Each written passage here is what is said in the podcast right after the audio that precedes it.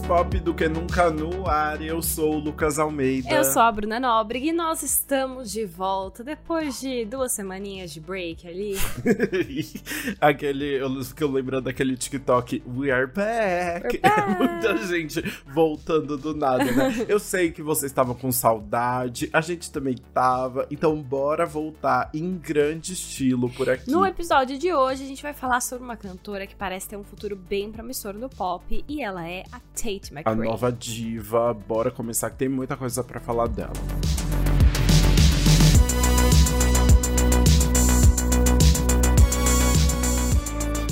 Pra começar, é melhor a gente já introduzir quem é a Tate McRae. Ela é uma cantora canadense de 20 anos que começou a ganhar notoriedade em 2017, quando ela postou uma música que ela tinha escrito no YouTube.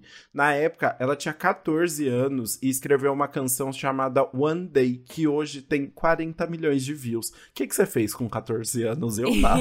eu sei lá o que eu fazia com 14 anos, definitivamente não isso. Mas o que acontece é que foi por conta desse vídeo, que viralizou muito, ela começou a ser notada por gravadoras e aí em 2019 ela assinou com a RCA, né, a gravadora que está com ela atualmente. E aí ela começou a lançar alguns singles, começou a testar o som dela e liberou o primeiro EP em 2020, pouco antes da pandemia. A pandemia veio, deu uma atrapalhada nos planos, uma adiantada, né, uma atrasada nos planos, mas em maio de 2022 ela veio com o seu primeiro álbum, I Used to Think I Could Fly. É, mas apesar aí de todo o sucesso que ela tá recebendo agora, Tate já é próxima da música desde pequena. Ela começou a estudar balé aos seis anos e essa também foi a idade que ela ganhou seu primeiro piano. Aí, aos 11, ela criou seu canal no YouTube para postar vídeos de dança e de covers também. E aos 13 anos, ela se tornou a primeira finalista canadense no reality show americano So You Think You Can Dance. Ou seja, talento é o que não falta, carisma e já tava aí aparecendo nos lugares, né? E, e tão desde cedo, né? Muito bom, ela tava realmente ali muito Uhum. envolvida. Mas voltando, né? Especialmente desde o lançamento do álbum de estreia dela, a Tate começou a ganhar ainda mais visibilidade, principalmente por conta do TikTok, né? Ela é uma dessas cantoras jovens que sabe muito usar o TikTok a favor dela. E isso ajudou muito na composição e produção do segundo disco dela, o Think Later, lançado no dia 8 de dezembro deste ano, que é o que a gente vai comentar aqui hoje. Yes, em entrevista para Variety, a Tate explicou que o primeiro álbum dela tinha muitas músicas tristes e representava uma versão mais pessimista dela. E aí até por isso ela era muito comparada com a Billie Eilish, por exemplo. E aí por isso agora ela queria mostrar uma nova versão dela. Ela disse: "Às vezes você cresce e as coisas mudam, e eu fiquei entediada daquilo. Então eu decidi mudar tudo, porque é divertido zoar a si mesmo às vezes." A Tate contou que o álbum veio naturalmente quando ela pensou no título Think Later, que é Pense Depois. Ela disse que isso refletia muito o momento em que ela estava vivendo, que era realmente assim, viver, não ficar pensando em cada detalhe minucioso e só seguir a intuição. Inclusive, pro Popline, né, entrevistas brasileiras, ela disse: "Isso meio que definiu o tom do que eu queria falar e como eu queria escrever, o que deu ao álbum um pouco mais de leveza." É, a Tate explicou que no primeiro álbum, por mais que ela tenha gostado do resultado, muitas vezes ela precisou ignorar a intuição por conta de tantas pessoas envolvidas no processo, aquilo que é muito tradicional, né, de quando você tá começando a carreira ali com gravadora e tudo mais. Ela chegou a falar na entrevista pra Variety, é uma diferença tão drástica desse disco agora, acho que a maior coisa era a identidade dele. Me colocarem em um vestido rosa pra capa do álbum e eu nem gosto de rosa. Então agora, menina, ela fez o que ela quis, né? Ela fez, né? Inclusive, assim, agora ela realmente está bem mais envolvida e ela quis usar esse controle criativo que ela ganhou, né, Pra deixar a sua marca no pop mesmo, com referências dos anos 2000, tanto na identidade quanto no som, e também com direito a muita dança, né? Ela puxa muitas dessas coisas das divas pop dos anos 2000. Ela tem muito de é, Shakira, Christina Aguilera, é, até Britney também, né? De misturar esse pop Uhum. ali com muita dança.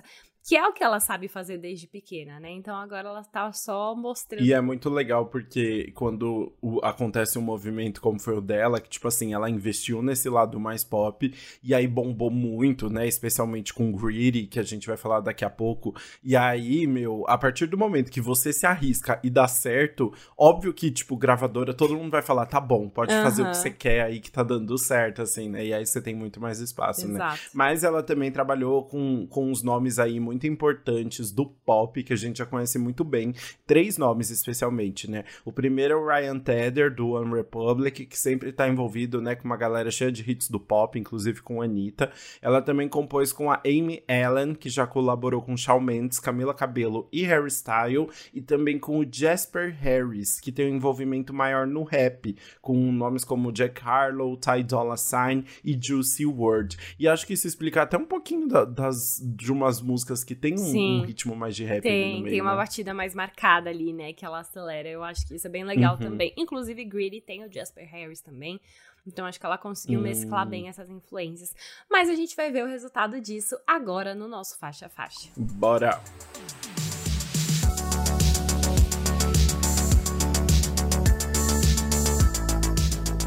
O álbum começa então com Cut My Hair. É uma música que começa bem suave ali. E tem até uns barulhos do que parece uma conversa de telefone no uhum. fundo, uhum. né? Tipo, vai começando bem suave e do nada a gente entra no disco, um popzão com sintetizadores, né? Uma batida bem, bem marcante.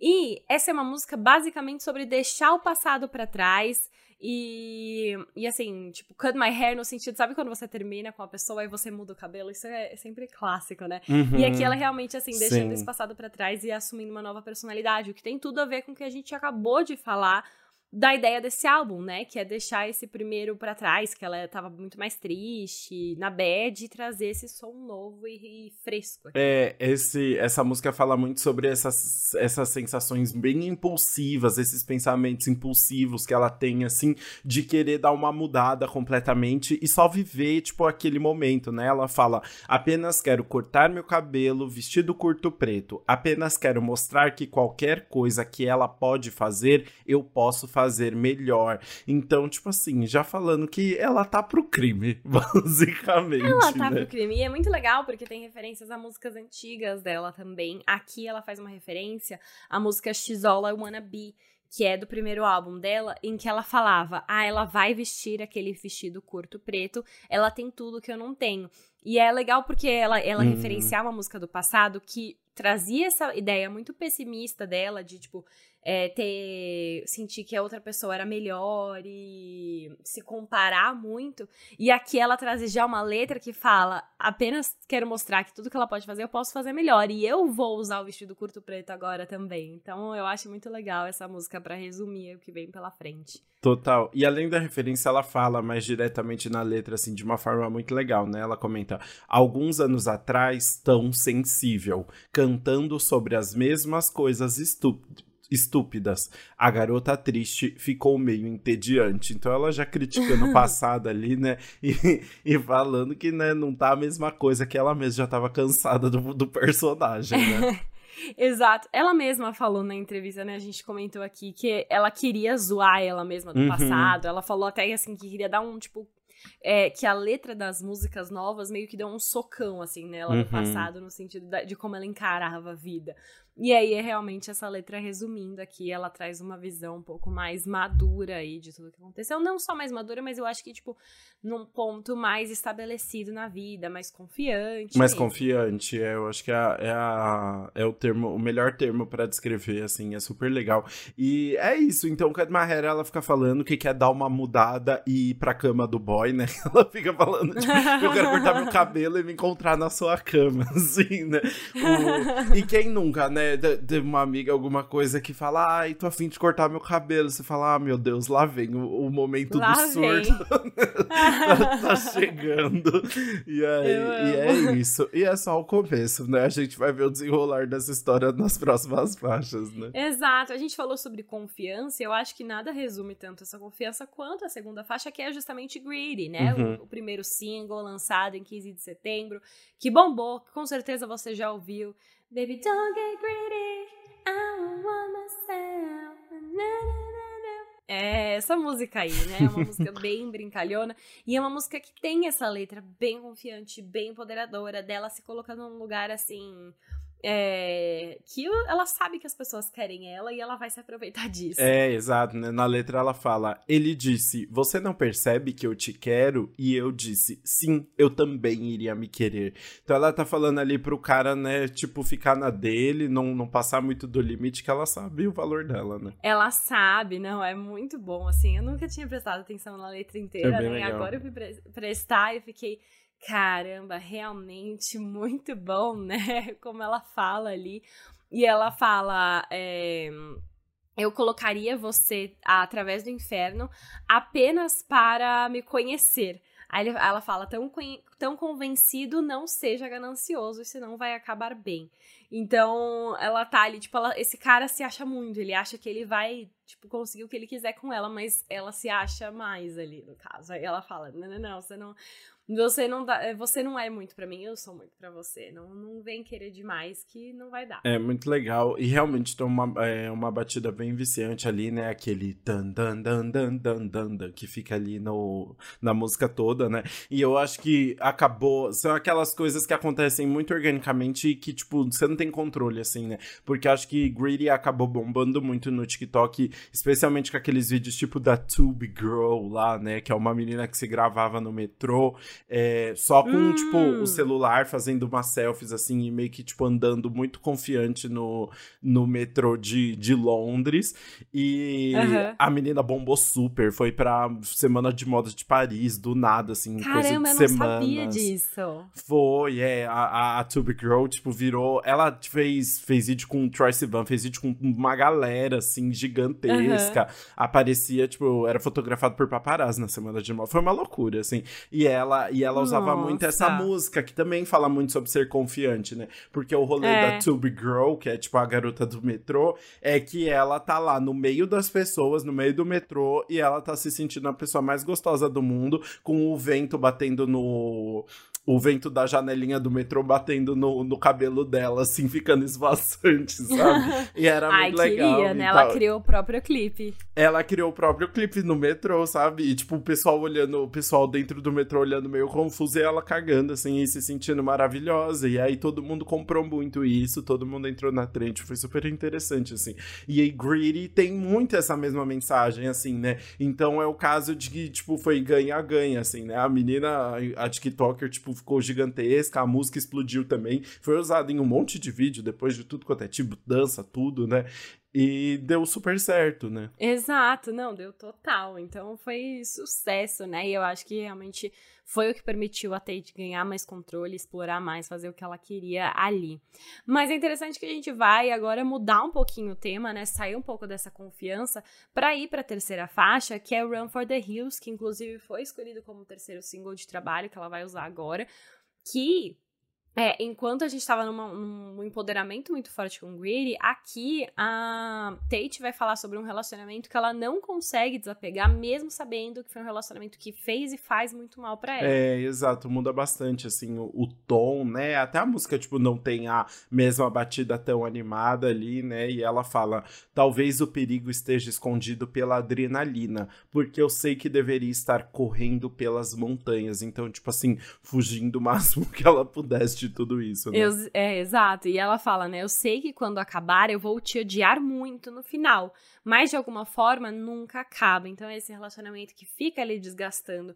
E é um relacionamento que ela vai falar muito nesse álbum, assim, que é um tema que dá pra ver que mexeu muito com ela, que ela vai trazer com várias, por várias abordagens e ângulos ali sobre é, ter esse cara que juntos, assim, eles não fazem bem um pro outro, um fica provocando o tempo inteiro.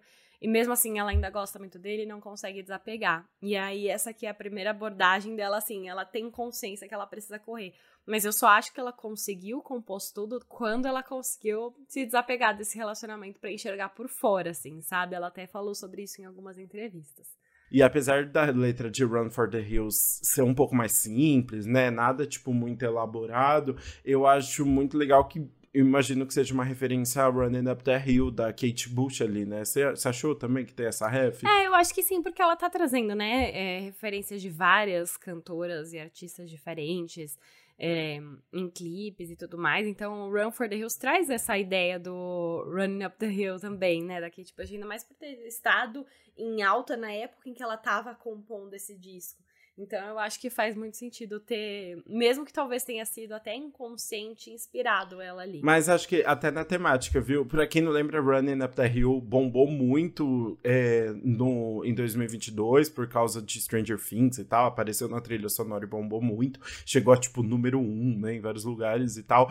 E é uma letra que fala sobre como um casal, um casal que tipo que, que, tem dificuldades ali de um entender o que o, o que tá, o que machuca no outro, se eles tivessem a chance de tipo trocar de corpo e se ela fala, né, é, se eu é, se ao menos eu pudesse, eu faria um acordo com Deus e o conversa, e o convenceria a trocar nossos lugares. Estaria percorrendo aquela estrada, estaria subindo aquela colina. Então, como se assim, se a gente pudesse trocar de lugar, você sentiria a minha dor e, e você não me machucaria da mesma forma. Então, falando dessa dificuldade num relacionamento de ter empatia pelo outro e acabar machucando muito o outro, sabe? Sendo muito machucado também. E é algo que a Tate tá falando muito aqui, de um relacionamento, né, que tem muito esses problemas, assim, né? Então, acho que se conversa bem as duas músicas. Demais, é. Agora que você falou, junto aí, os sentidos também faz mais sentido ainda. Mas, continuando na mesma temática, a gente tem a quarta faixa que é Hurt My Feelings, que continua exatamente nesse, nesse aspecto. Olha o que a Tate disse quando ela falou sobre a música. Ela disse: É engraçado porque essa música é muito mal interpretada, porque ela é oposta do que o título está dizendo.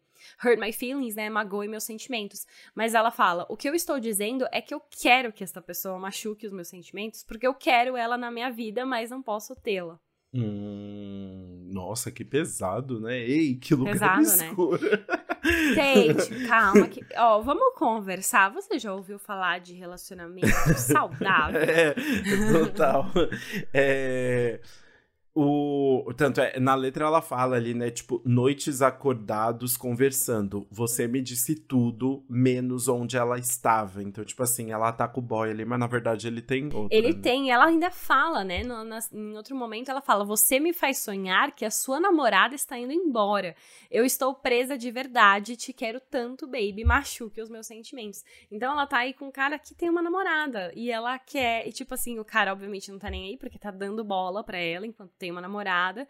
E ela só queria que ele largasse a namorada para ficar com ela. Gente, e é muito constante mesmo essa história de ter outra mulher no, nas músicas desse álbum, né? Ou foi um relacionamento aí que, que deu muito problema, ou a gente tem um padrão, né? Ou ela tem um dedinho meio podre. Exatamente. E você sabe o que, mas o que eu acho que é mais legal de Hurt My Feelings é que a gente sente muita dor quando ela canta. É uma música meio. É uma música, tipo, que tem uma, uma batida, tipo, forte, assim, animada, mas ela fala no, no refrão ali, no Hurt My Feelings. Você sente muito junto, assim, meio cia, sabe? Ah, é, entendo. Uhum, Entendeu? Peguei também. A, CIA, a ref da CIA trouxe. A, CIA, né? a, a ref da CIA fez muito sentido para mim, sem você precisar dizer mais nada. muito, muito bom. bom, muito bom. Ai, ai, mas então, bora mudar. E a gente continua mais ou menos, acho que no mesmo, no mesmo, na mesma temática, mas com uma outra abordagem de novo na quinta faixa que é Grave, que é também, assim, sobre perceber que você tem uma pessoa ali na sua vida e perceber que essa pessoa nunca vai mudar e isso tá te levando para baixo junto com ela, ela tá indo para baixo te arrastando junto, sabe? E então é esse, eu acho que foi esse breaking point dela, tipo, perceber, tá, agora eu realmente não posso mais continuar nesse relacionamento. Exato, porque grave ali, né, vem de túmulo, né, e é porque ela fala justamente sobre, tipo assim, tá cavando a própria cova nesse relacionamento, né? Ela fala: "Você pode apenas cavar um túmulo fundo o suficiente antes de começar a me derrubar junto com você". Depois ela fala: "Eu nunca consegui fazer você me querer como eu queria. Eu nunca consegui te mudar como eu achei que poderia. Eu tentei transformar a gente em alguma coisa quando a gente não era nada". Pesado. Nossa, pesadíssimo. Exato. Não, e aí tem um grande momento, eu acho que logo no começo que ela fala isso, é que é o momento em que ela percebe, né? Ela fala: "Como eu estou, como eu tentando mudar as coisas se transformou em vou apenas perdoar". Então, assim, ela tentava incentivar ele a fazer algo diferente, a adaptar alguma coisa que não fazia bem no relacionamento, só que ele sempre continuava com os mesmos hábitos, os mesmos hábitos, e ela só percebeu que em vez dela tá, tá enfim, da relação tá funcionando, ela só tava, tipo, perdoando. Ele só pedia desculpa e ela perdoava pelos erros aí no meio. E aí é esse momento em que ela percebe o que tá acontecendo ali, né? É um momento muito de descobrir que realmente não vai mais, é, não tem mais como melhorar, assim, é daqui para pior. Não, exatamente. E é uma música que tem uma, uma. É mais introspectiva, né? Ela vai desacelera até um pouco o ritmo, né? Mas tem uma produção um pouco diferente ali. Começa com um, um barulho de gente conversando, assim, meio de fundo, né? Parece que, sei lá, tá num jantar, alguma coisa assim. Você ouve uns talheres batendo, assim, né? E aí, antes dela começar a cantar. Então tem algumas músicas que tem esses detalhezinhos, assim, né? Umas coisas sonoras meio diferentonas, assim, no meio. É, nessa, inclusive, eu acho que ela até coloca, não só no começo, mas um, um momento no meio, assim, que volta um áudio dela, tipo. Falando, nossa, tá mais pesado do que. Do que eu, do Ela que fala assim, achando. nossa, isso tá muito triste, é... what the fuck. é isso mesmo. É, é muito, é muito bom. bom. É muito bom. É nessa música mesmo. Provavelmente algo que ela tava ali no estúdio, né? E ela percebeu uh -huh. que, meu, nem ela tava achando que ia ser uma música tão pesada assim, né? Eu achei muito é. bom. e eu achei muito legal que ela colocou no meio, né? Deixou um negócio um pouco mais experimental. Então é fofo, é divertido. Sim, exatamente. E aí ela continua ali, é uma, é uma série de tragédias, gente. Ela continua na sexta faixa, que é Stay Done, que é uma música mais lenta, né? Aí a gente vai para uma quase uma balada mesmo ali, né, que continua na temática de Grave, de Grave também, sobre essa pessoa que faz mal para ela, mas ela não consegue desapegar, né? E fica ali naquele daquela situação complicada, né? É, exatamente. Fica nessa nessa situação ali que, enfim, a gente já está falando falando algumas músicas, né? Ela, ela diz, por exemplo, sim, eu sei que a gente deveria terminar, mas eu não consigo encerrar as coisas com você. Quando eu tiro a maquiagem e vou pra cama, eu quero acordar com você. Então ela tá muito apegada, mas eu acho que uma coisa muito interessante que vale a gente comentar, porque a gente tá falando muito sobre os assuntos, mas o que eu sinto é que ela consegue trazer produções suficientes ali para tornar cada música diferente da outra, né? Então, mesmo a gente tá no mesmo assunto, muitas vezes as músicas. Muitas vezes não, as músicas não soam iguais. Nenhuma música vai parece. uma jornada ali, né? É. É, exatamente. Nenhuma música se parece aqui. Porque uma é ela tá chorando a balada, assim, é chorando dançante. Tem uma que é, tipo, tem uns elementos muito diferentes. Aí a outra vem com uma balada mesmo. Tem balada de piano, tem balada com mais cordas. Então, assim, cada hora você tá num clima diferente, né? Exatamente, exato. E essa a gente vai tá quase numa balada mesmo, ela tá muito triste. E é engra até engraçado porque a letra é essa, né? Tristona. Tipo, ela queria, ela tem que terminar, e tipo, precisa encerrar as coisas, mas não consegue. E, mas a Tate disse que essa é uma das músicas mais doces do álbum, de um jeito muito distorcido. Porque ela tá falando sobre esse assunto ruim, né? Que ela, tipo, sabe que tem que terminar, mas não consegue desapegar. Só que o modo com que ela fez essa produção, escreveu a letra, deixa a música muito. Quase romântica. Né? Sentimental. Você sofre, é. né, junto. É, ela fala, né? A gente é melhores amigos e inimigos. Estamos bem até você morrer para mim. Eu te disse adeus 100 milhões de vezes. Então, é tipo, é, tem muito sentimento, né, no meio. Então, que é o que deixa tudo mais Exatamente. difícil. Exatamente. Eu acho que esse é o, o problema. E tem uma história ali, né? Um relacionamento que durou. Queria saber essa fofoca. Eu, eu, eu fiquei Menino também. De um, de um de um ex dela, mas eu não sei se essas músicas são sobre ele, ele porque ah. eu não conheço o suficiente. Queria saber. Mas já que a gente tá falando sobre ele, eu acho que a gente já pode emendar na próxima faixa, que vai mudar bastante o clima, que é Access, né? Que é o segundo single. A gente até comentou aqui no podcast quando ele foi lançado em novembro, e faz a vibe subir de novo. Eu classifico como eu classifico como o Thank You Next da Tate. Muito bom. Porque é, é, é, isso, assim, ela sai de toda, todo esse drama, não sei, ela tomou uma injeção, alguma coisa que sarou tudo uma... e do nada ela volta lá, tipo, pro ai, sou maravilhosa, ninguém tá. Ninguém chega aos meus pés, sabe? Porque em Access ela vai falar sobre é, ela tá mandando um beijinho pros ex dela, falando que eles nunca vão superar ela, infelizmente. E, inclusive, ela manda um beijo pros futuros ex. Porque eles também, assim, eles acham que não vão se apaixonar, mas que na verdade eles vão ficar caidinhos por ela, né? Ela canta no refrão: Beijos para os meus ex que não ligam para mim. Beijos para os próximos que acham que podem viver sem mim. Eu mantenho seus números e seus colares. Então ali, assim, só coletando o, os ex, assim, né? Mas, enfim, é, é essa, é essa vibe toda, assim. É bem. É bem a vibe de Greedy, assim, né? Que ela, que ela retoma aqui nessa faixa. Né? Exato. E eu falei que tinha fofoca, porque assim, tem uma. Putz, é uma leve fofoca, não, não sei muito. O que acontece é que no clipe ela tá usando uma camiseta com o número 17. 17, como talvez a gente saiba, é metade de 34. E 34. Meu Deus, dando uma volta a matemática.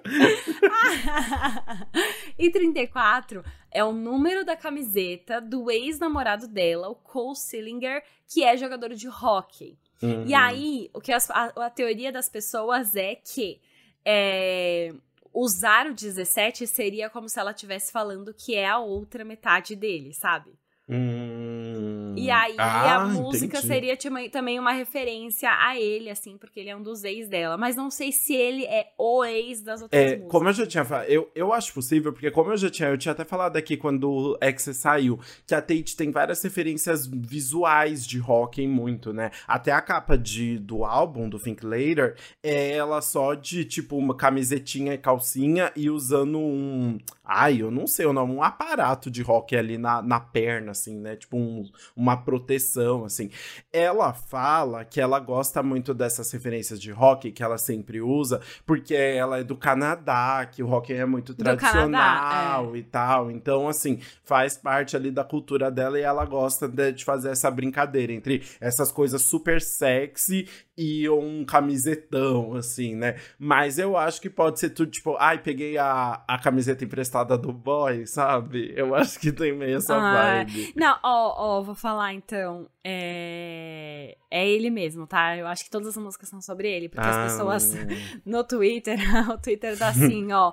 Cole Sillinger, toma cuidado. O que, que você fez para a Tate? e aí as pessoas falando assim, meu Deus, ele se machucou na mesma semana que ela lançou o álbum, isso está relacionado. Muito bom.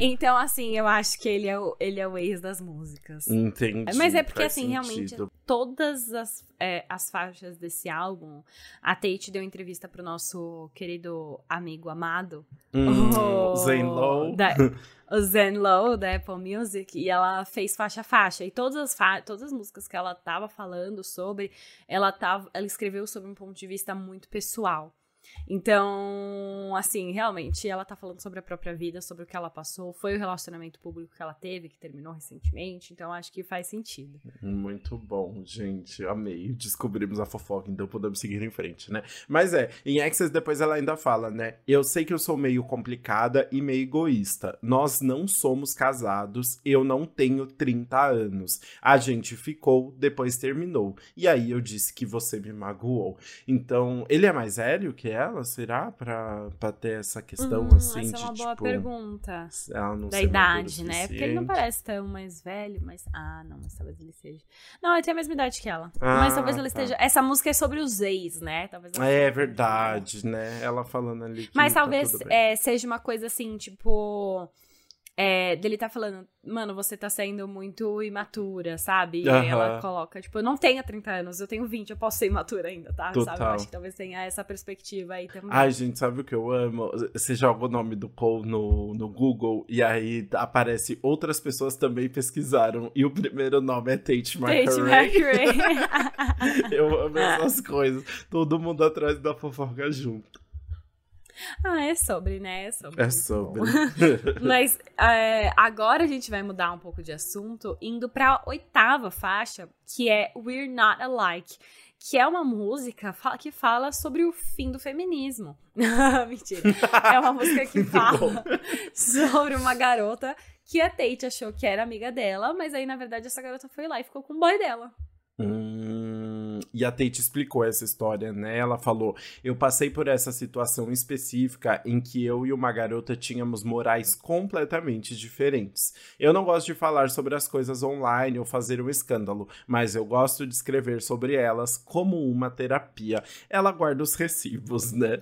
Ela guarda os recibos dela e ela veio se vingar. Tipo assim, a menina também foi muito malvada, tá? A menina, a menina passou a perna bonita ah, não, ali. Isso tipo... é muito sacanagem, total. Sacanagem? Olha o que a Tate fala na letra. Ela disse que era uma garota das garotas. Era mentira. Ela disse que me apoiava, mas tinha uma faca.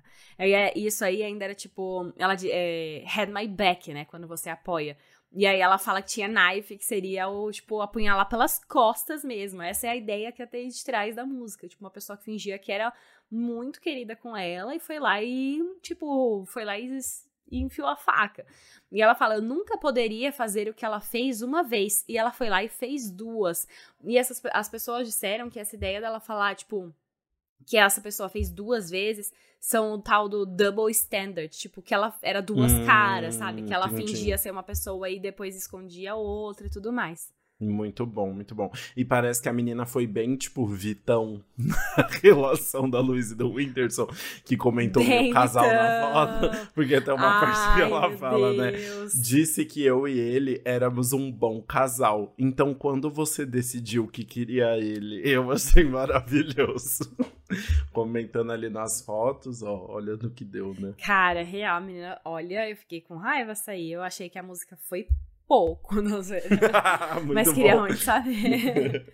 e, e é, é, triste mesmo, porque realmente, tipo, aqui é uma música em que ela fala, ela não tá preocupada pelo boy que traiu ela, ela tá, Sim. tá, tipo, muito magoada pela amiga, sabe? Ela fala, as pessoas dizem que o tempo cura, mas não, porque talvez seja porque você não me contou a verdade e você, tipo, puxou o tapete bem na minha, bem na, tipo, bem na minha cara e eu não percebi.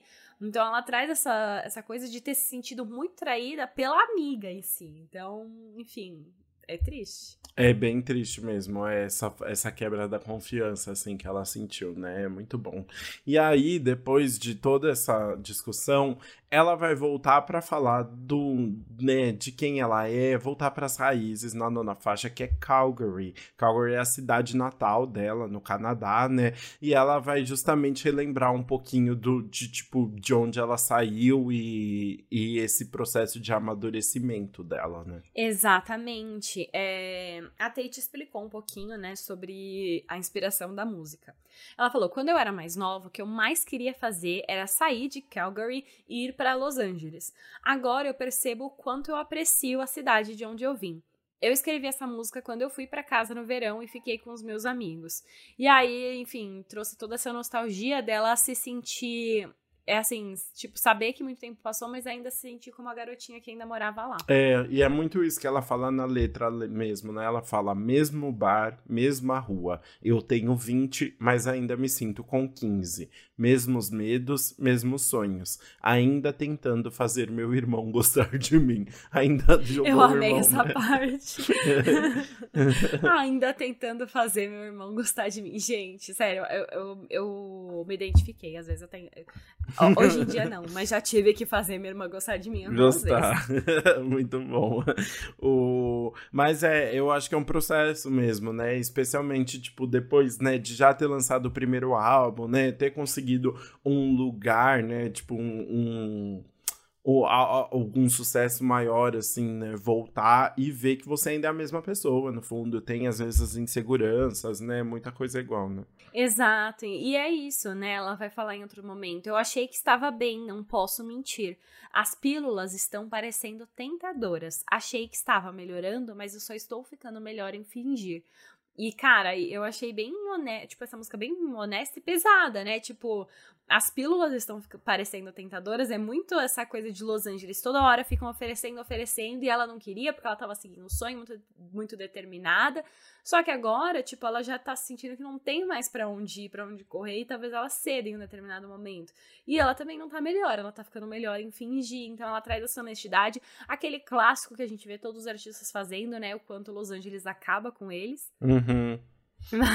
Mas é, ela tá total. trazendo um ponto mais ainda, tipo, de tentar resistir ali. Eu tinha até ficado em dúvida, sério, eu fiquei curioso para saber se ela tava morando em Los Angeles, quando, até quando ela canta Run for the Hills, porque The Hills lembra sempre Beverly Hills e tal, né? E esse mundo aí de loucuras de Los Angeles. Então, realmente, né, quem, quem não fica meio transtornado com tudo isso, né? Exatamente, é. Los Angeles, enfim, acaba com uma pessoa. Inclusive, assim, a gente vai voltar nesse assunto depois. Mas agora a gente vai para a décima faixa, que vai voltar para o relacionamento bagunçado e bagunçado agora de forma real, porque a música é messier. Justamente para falar sobre essa confusão toda, né? Ela canta é, bem com agonia essa música e a, e a Tate explicou um pouco do motivo disso, né? Ela disse: Eu escrevi essa música no banho em 20 minutos. Eu achei uma batida estranha no YouTube e escrevi as melodias no violão. Meu produtor colocou algumas cordas e eu sabia que queria uma música chamada Messier. E aí, basicamente, então, essa música realmente mais intensa ali, com essas cordas no fundo, né? E, e com ela botando para fora essa confusão que ela tá sentindo mesmo, né? E meio dá, dá para entender, né, nesse processo de 20 minutos, como é uma música dela jogando tudo para fora mesmo, né? Exato, e é mesmo, né? Ela. É, você percebe, assim, até na, na produção, que é é uma coisa bem mais intensa mesmo. Ela canta até quase com uma agonia ali, né? Muito. É, tá pegada e ela traz essa ideia, que é algo que ela já tava remoendo ali há muito tempo, dessa bagunça de relacionamento, que é o olhar que, tipo, realmente só consegue ter quem, quando ela conseguiu sair, olhar de fora e falar: tá, realmente isso não tava bom. Ela canta: Você diz que eu sou uma bagunça, mas espera até eu te magoar, porque a última vez que eu chequei, nós dois juntos somos uma bagunça, somos uma bagunça maior ainda. Então é essa confusão toda, né? E ela tá entendendo assim que não tem muito pra onde fugir, né? Exato, e é uma coisa meio tensa, porque ela, tipo assim, nós estamos presos no seu orgulho. Dizemos o pior porque estou certa. Não há ninguém para quem eu preferia mentir. Tipo, só, só essa frase já mostra o quanto essa relação é muito complicada, né? Tipo, ela, ela quer essa pessoa, só que, tipo assim, não é ninguém. Aí você fala, pra que eu poderia amar, não sei o que, não, eu queria mentir. É uma relação um pouco perturbada. É bem complicado mesmo, não tá bacana não. Mas é, é, ai, é tudo difícil, é uma música bem, bem intensa ali sobre tudo isso, né? E que vai, na verdade, cair num. Depois né, de tanto ela se perder ali, ela vai soltar um pouco a, a mão e, e, e, querer se divertir, né? Tem que querer sair dessa confusão toda na 11 faixa, que é Think Later, nossa faixa título, que já é mais alto astral, assim, né? Muda, muda um pouco. Ela tá tentando sair dessa, né? Cara, é uma música que vai pra um astral lá pra cima, tem uma essa batida bem marcada, assim, que destaca a música em relação às outras. Para mim chamou muita atenção. Assim que começou, eu falei, opa, tem coisa nova aqui, né?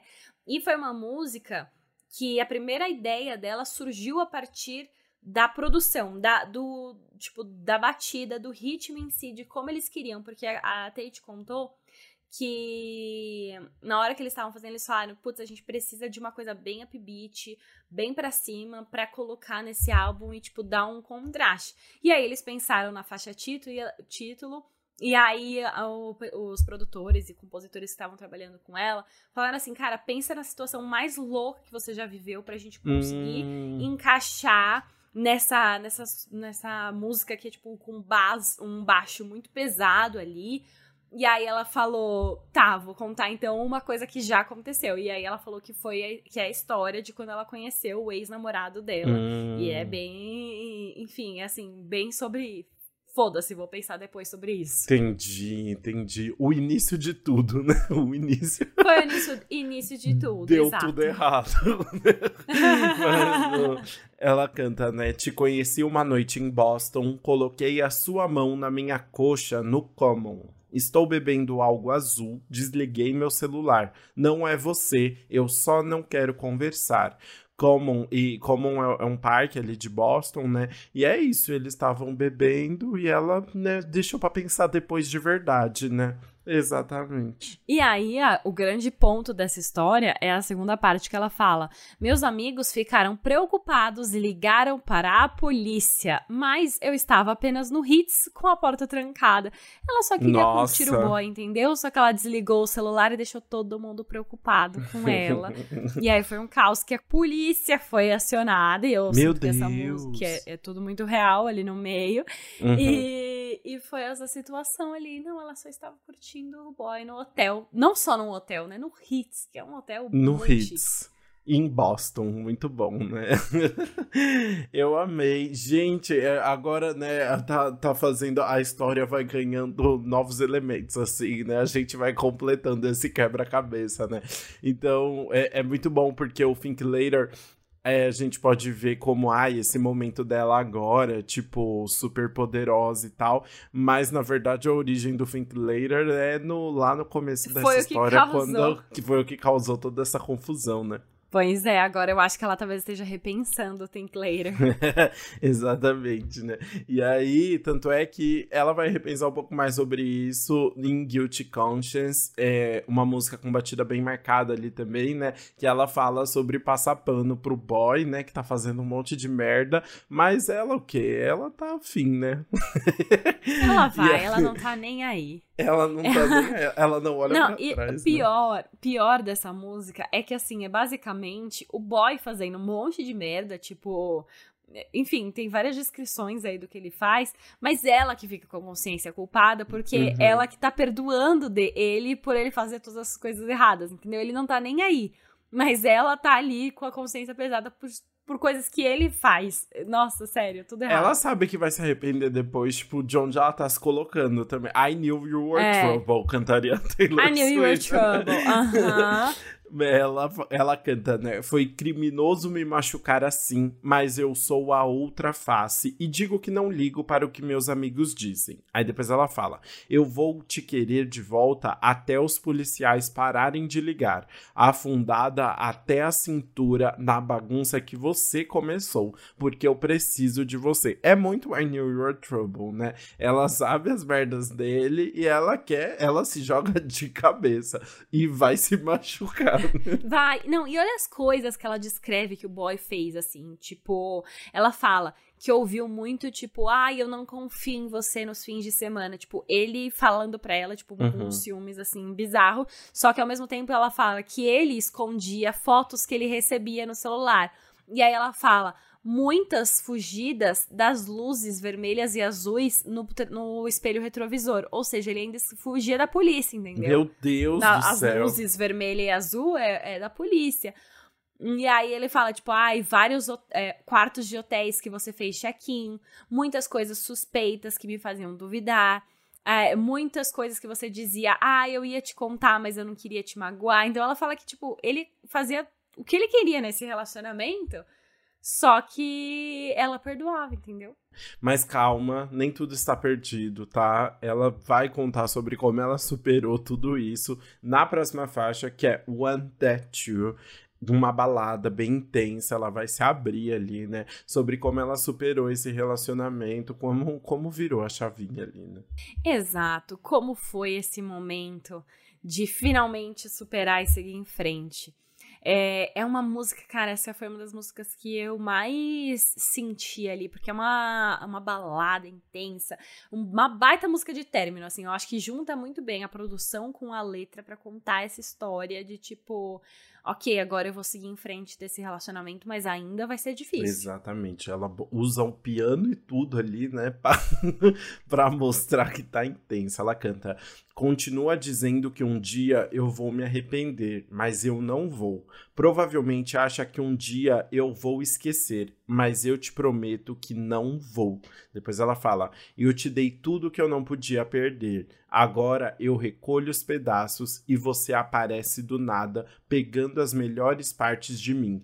É só isso que você faz. E ela faz isso várias vezes e é uma facada no coração quando ela faz, fala isso, né? De tipo, dele pegar as melhores partes dela, assim, né? Ai, é pesadíssimo mesmo, você tem razão. Não, e a música cresce, cara, vai culminar na ponte. E essa ponte aqui foi o que me quebrou, assim, porque ela fala, você, que, tipo, ela meio que ganha uma força ali para revidar, né, o que ele, tudo que ele fez. Então ela fala: "Você confundiu a minha inocência com fraqueza. Pode pegar o meu dinheiro, eu não preciso, porque era só isso que você queria, né?" Aí ela Nossa. fala: "Pega minha juventude, acabe comigo, e aí agora você me fez perceber que eu sou mais velha e eu não quero nada com você." Então aí ela vai cantando. E eu acho que toda essa música, toda essa força que ela vai ganhando, chega no final e ela fala: "OK, vou, vou seguir em frente, sabe? E é bem simbólico, porque a gente tá na penúltima música do álbum, né? Então é legal chegar nessa música dela finalmente superar aí no final. Exato. Essa é a música, assim, né? Essa balada representa, não é a última música do álbum, mas representa o, o, o fim, o último capítulo desse relacionamento, assim, né? Então é super emocionante, mas como, é ela, como ela consegue a, acabar. Porque é interessante, assim, né? Tem outras baladas no no meio do álbum dela falando como ela tá se sentindo e tal, né? Mas o One That You tem essa força, assim, de realmente ela recolhendo os caquinhos ali, né? É, exato. Ela tá recolhendo os cacos, colando e seguindo em frente. Muito bem. Aí a gente chega então na última música do álbum. A Bru falou que a gente ainda falaria um pouco mais sobre Los Angeles. E esse é o momento em Plastic Palm Trees. É uma análise que a Tate faz sobre ela ter realizado o sonho, né, de ser cantora e tal, estar morando em Los Angeles, mas não ser tudo o que ela esperava, né? E acho que é algo que até se aproxima um pouco aqui no é uma, é uma música mais guiada por violão, mais calminha, né? Que talvez se aproxime até um pouco mais do, do primeiro álbum dela, né? que é, é uma sad song, ela tá tristinha ali, refletindo sobre onde ela tá agora, né? Expectativa versus realidade. Né? Expectativa versus realidade total. E, cara, é, é, a bad de Los Angeles, cara. Los Angeles é, acaba com as pessoas. Mas eu queria, eu ainda assim queria, eu queria testar se, é, se acontece isso mesmo. É, queria ah, morar lá um pouquinho, só pra saber. Eu acho que eu queria reclamar também, sabe? É, só pra sentir essa melancolia Exato. que inspira, sabe? Tantos artistas. muito bom.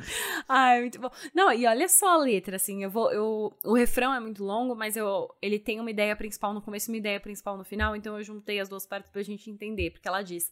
Você pode dizer que todos os meus sonhos se realizaram, mas que vista decepcionante. Pensei que era verdadeiro, pensei que valia a pena, mas algo na minha cabeça disse: você está apenas olhando para palmeiras de plástico. Porque Los Angeles é todo evidenciado pelas palm trees, né? Sim. Essas palmeiras ali, a, as árvores que cercam toda aquela avenida famosa é, a, é, não é Rodeo Drive? É, a... é Rodeo Drive ou é a Hollywood Boulevard? Sunset Boulevard? É, é, é a. Eu acho eu que é a Sunset. É a. Ah, não, não é a Rodeo. Não é. É a Sunset. É a Sunset Boulevard. É a Sunset é. Boulevard. É. Aham. Uhum. É isso mesmo. O, e, e, e, aí tem isso, né? E aí, como, na verdade, ela chega em Los Angeles e ela percebe que as coisas são muito é, falsas, né? Muito, assim, pessoas que não são verdadeiras, as relações são muito superficiais. Aquelas palmeiras, na verdade, pare parecem de plástico, né? Não tem aquele. Não, não são verdadeiras, ela não sente essa verdade toda. E é aí que ela sente de verdade como Los Angeles está muito longe do que ela esperava, né? Exato, exato. E aí ela traz coisas que ela tem que fazer por conta, né, dessa vida na indústria. Ela fala: "Não sabia que você precisa, precisava de um motivo para manter um amigo por perto, para achar, para achar um namorado que não saia curtindo toda noite. Então tudo ali dentro precisa de motivo. Tipo, ela não pode só querer um amigo, precisa ter um amigo que esteja bombando também, que esteja não sei o que lá, entendeu? Tem que estar tá na, na vista de todos. E namorado também não, tem que ser um namorado que tenha ali um cuidado, que esteja em alta também, que vá cuidar e tudo mais. E é legal como ela vai meio que pintando um quadro do que seria essa vida ideal em Los Angeles. Então ela fala, né, por exemplo, da, da de uma cena dela a, no banco de trás do carro andando por Los Angeles, mas é, ninguém vê que é, tipo, no espelho dá pra ver que na verdade ela tá chorando, ela tá super triste, assim, né? Não, a feição dela não é de felicidade naquele lugar. Então ela vai, tipo, descrevendo várias cenas super clássicas de filmes que moram Los Angeles e tal, e como aquilo é muito diferente do que ela esperava que ia ser, né? É, exa é exatamente isso. É realmente assim, ela vai. Enfim, foi uma decepção ali no meio, mas é, ainda é difícil de acreditar. E é assim que a gente termina o álbum e termina agora então a nossa análise do faixa a faixa e pode ir pro veredito.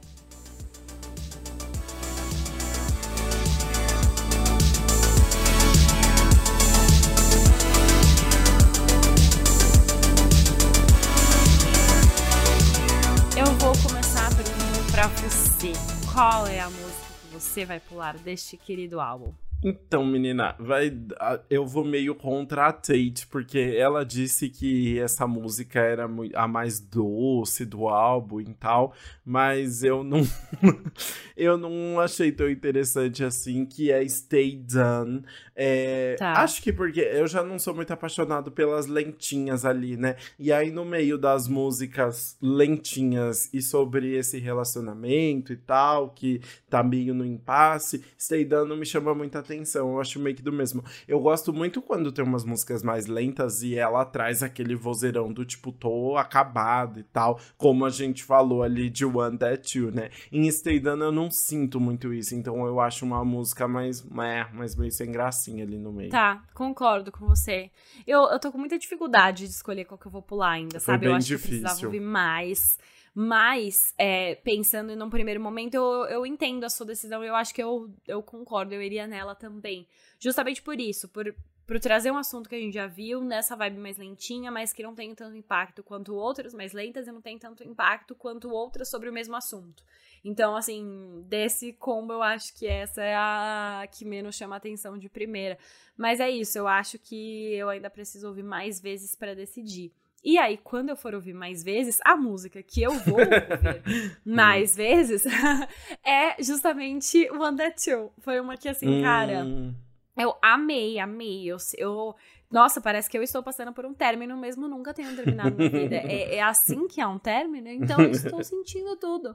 Nossa, o jeito que ela canta, o modo como a música vai crescendo, a letra, mesmo ela superando e criando essa narrativa de que o boy tá atrás dela e ela não vai ceder mas você sente a dor que ela ainda tá passando ali. Eu acho que é uma música que traz uma ótima letra, uma produção que combina, um, os momentos certos para dar força e para tirar para mim foi assim muito boa mesmo. Eu gostei demais, quero ouvir mais. Mas eu vou deixar aqui uma menção honrosa para faixa título Think Later, porque eu achei muito legal, me surpreendeu muito quando começou no álbum assim com uma vibe bem diferente. Boa, é, são músicas muito legais mesmo. A que eu vou colocar no repeat é Cut My Hair, que é a primeira faixa, mas que eu achei muito legal aquele Just Wanna Cut My Hair. Achei muito cat, uhum. assim, tipo, muito animada. Ela canta com muita força, assim. E é divertido tudo isso, essa, essa, esse cenário que ela cria ali, que ela tá só querendo ser bem doidinha mesmo e aproveitar o momento. Eu gostei muito, de verdade. Normalmente eu sou contra a música que começa com o refrão já, sabe? De cara, assim, tem um pouco de preguiça. Mas essa eu gostei, abri minha exceção e achei muito divertido. Então, com certeza vai ficar no repeat porque não sai da cabeça, sabe? Eu tô ouvindo esse álbum várias vezes e é a música que sempre fica na minha cabeça direto. Total, nossa, com certeza.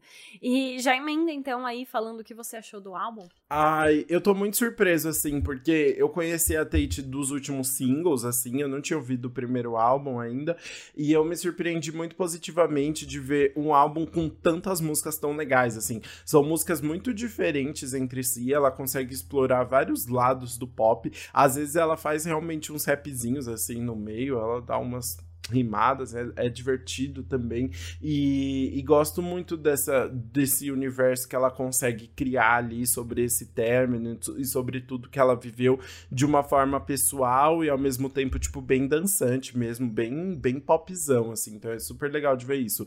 É, é muito um álbum tradicional de pop que a gente nem tá mais tão acostumado a ver. Então, por exemplo, nenhuma música tem ligação entre, tipo, entre uma música e outra. Tem normalmente um um espacinho de tempo ali. E às vezes você toma até um susto, porque tá numa música lenta, ou uma música que tá acabando, tipo, mais. com um tom mais baixo, e aí começa uma música animadona depois, ou assim. Então são músicas uhum. juntas ali, você não tá mais acostumado com isso, assim. Mas são faixas que. muito diferentes mesmo. E é muito legal de ouvir. Eu, eu gostei de todas as músicas. Né? Eu, eu falei uma música que eu pularia, mas é um álbum que você ouve inteiro ali, e você pode ouvir várias vezes seguidas, porque ele é tão diferente que que, você vai pegando coisas diferentes cada vez. Então me surpreendi muito com a Tate, assim, achei muito legal mesmo de ouvir. Com certeza vai ser uma pessoa que eu vou continuar ouvindo muito. Eu tô muito curioso, por exemplo, para saber quais, quais músicas vão ser singles agora, sabe? O que, que vai ganhar clipe, porque tá muito interessante de acompanhar tudo que ela tá criando, né? Muito, sério, eu, eu amei também. Foi muito legal, assim é, entrar nessa, porque assim, eu tava muito curiosa já para saber mais, porque tava realmente assim, começou a bombar, e aí veio mais pessoas comentando, comentando, aí eu já tava assim, pô, vai vir um álbum, então vamos prestar atenção. E ela realmente sabe o que ela tá fazendo, ela, tipo, treinou para isso desde sempre, assim, ela, ela é muito nova ainda, mas ela já tem um, um longo tempo de treino, tipo, se você vai ouvir a música que ela escreveu com 14 anos e ela postou no YouTube, é muito boa, tipo, pra uma pessoa, uma menina de 14 anos, sabe? Que ela fala, inclusive, no começo do vídeo, assim, ah, eu nunca me apaixonei, mas eu quis criar essa narrativa. E é muito bonitinha, assim, ela escreveu já coisas muito legais, então a pessoa realmente tem o talento, sabe? E esse álbum passa tudo isso, tá refletindo claramente aí o que ela sente é um álbum muito pessoal, a gente entende isso do começo ao fim e traz muitas referências. Que legal que ela conseguiu se envolver no processo criativo e no processo, é, enfim, mais de decisões ali no meio, fez o que ela quis, trouxe as referências dela, é, falou sobre toda essa jornada emocional que ela estava passando, trouxe músicas com muitas camadas e que ainda são. É, bem fechadinhas ali no conceito entre si. Então eu gostei muito, é daquelas que a gente consegue se identificar mesmo não tendo passado exatamente por aquela situação que ela passou. Então, enfim, com certeza vai ficar aqui no nosso repeat geral. Sim, vamos continuar acompanhando Tate. Espero que vocês tenham curtido também o álbum dela, ouçam bastante. E agora a gente pode ir para o nosso quadro anti-single do Que Mal Acompanhado. Tudo.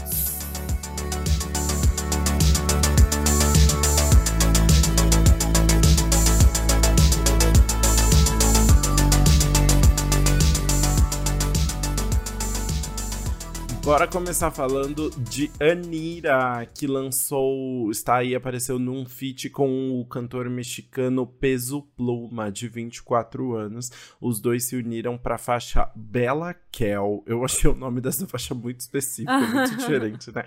Mas é um reggaeton bem tradicionalzão mesmo, bem dançante. É, acho que chamou muita atenção, assim, porque a gente não, não, fazia um tempinho que a gente não vê a Anitta num reggaeton tão tradicional e bem sensual ali, ela cantando, especialmente porque o clipe é muito bonito, assim, é muito bem produzido, vários bailarinos e tal, a Anitta está lindíssima e foi uma, uma junção muito interessante, acho que os fãs já estavam esperando essa, parte, essa parceria com o Peso Pluma, assim, e chegou num momento muito legal, assim, muito bom mesmo ouvir reggaetonzão para quem gosta, mas não tem. Não, a gente tá vendo a Anitta mais no funk agora, né? Então, um, um pouquinho diferente aí do resto. Mas gostei, gostei Ai, bastante. Ai, sim. Enfim, é, é, eu achei divertido também. Vamos mudar um pouco agora, sair do reggaeton, a gente vai pro pop eletrônico, que a gente vai pra Diplo e Maren Morris. Os dois se juntaram numa música chamada 42, 42. Que é basicamente sobre fazer a outra pessoa se apaixonar, assim. Ela tá se incentivando, ela quer que, que a pessoa se vicie nela e, tipo, é, se aproveite dela como uma bebida, faz várias metáforas ali no meio. É assim, a letra é médio, mas tem essa carinha de hit por conta da boa produção do Diplo, assim, ele se aproveita bem do que a Mary Morris faz ali pra para trabalhar essa faixa no sentido de produção. E é isso, assim, não tenho mais muitos detalhes para comentar, não. Mas hoje tava. É, essa semana confesso que estava um pouco mais fraco de singles. Acontece. Bom. Falando em números aí, em nome de, de, single com números, Nicki Minaj lançou não um single, mas um álbum todo, né? O Pink Friday 2. Esse é o retorno da Nicki Minaj depois de cinco anos sem um álbum inédito, né? E aí ela já chegou o quê? Com 22 faixas, né? Arrasando aí.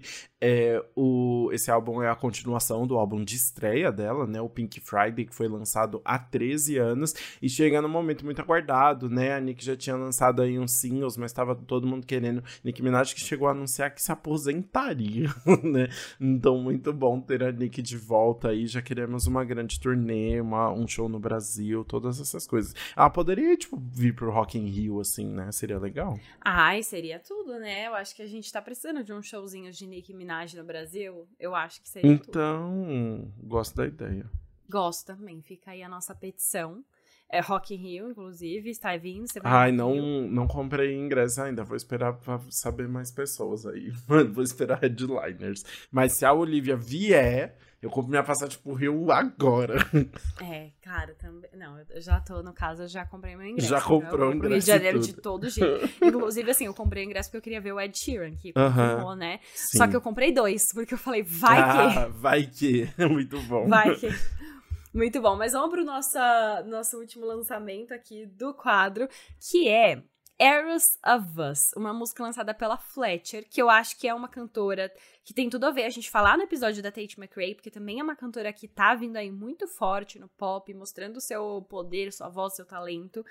E a história dessa música é incrível, porque a gente ouve, se eu, hoje em dia eu acho que você ouve assim, Eras, alguma coisa, você já lembra de Taylor Swift. E tem tudo a ver, ela usou Eras of Us porque ela estava falando sobre uma coisa, sobre coisas a ver com Taylor Swift. A história, a Fletcher contou que ela disse que foi para The Eras Tour no meio do ano, assistiu o show da Taylor Swift e lá no show dela, ela encontrou uma ex, uma, uma pessoa que ela era muito apaixonada no passado. E as pessoas já têm a fofoquinha, que provavelmente é a ex-namorada dela, que é a Shannon Beveridge, que as duas, enfim, estavam juntas aí de um tempo e aparentemente elas estavam no mesmo show. E aí, quando elas estavam no mesmo show encontrou, elas ficaram nesse papo muito levinho ali, tipo, ah, está bem, tal e tal. Só que aí depois ela saiu de perto, foi curtir o show, e durante o show ela, fica, ela ficou pensando em vários momentos, tipo assim, nossa, a gente tá cantando é, e vendo essa artista que fez parte da nossa vida enquanto casal juntas, e músicas que uhum. marcaram a gente, músicas que a gente pensa uma na outra, mas a gente não tá mais junto. E aí ela ficou lembrando, assim, da, da evolução desse relacionamento. E foi assim que ela escreveu Arrows of Us e lançou, que é uma música muito linda, muito legal, traz várias referências. E ganhou um clipe muito lindo também, filmado em Paris, e eu amei. E. Ai, chiquérrimo, muito bem. E ótimo, né? É, para encerrar a passagem da Taylor Swift no Brasil, né? Nem podemos comentar sobre isso aqui, porque a gente estava no nosso break, mas aí fica a homenagem a Taylor no Brasil com, com a ajuda da Fletcher. Exato, sim, perfeito então. E é desse jeito que a gente encerra o episódio de hoje. Obrigada para quem acompanhou até aqui. Espero que vocês tenham gostado. Se você gostou, vai lá nas nossas redes sociais e comente o que você achou. A gente é, a gente é, eu vou deixar você falar porque eu esqueci, eu já tava me tudo há muito tempo fazer um break. Antes pop do que nunca no Instagram e no TikTok, antes pop podcast no Twitter. Vai lá falar com a gente, conta se você já tá curtindo a Tate também, o que, que você achou dos lançamentos da semana. Bora conversar. Se você tem alguma dica para os próximos próximos episódios, para episódio de final de ano. O que, que vocês querem ouvir? Contem pra gente. É isso. Até semana que vem. Beijos. Até. Beijos.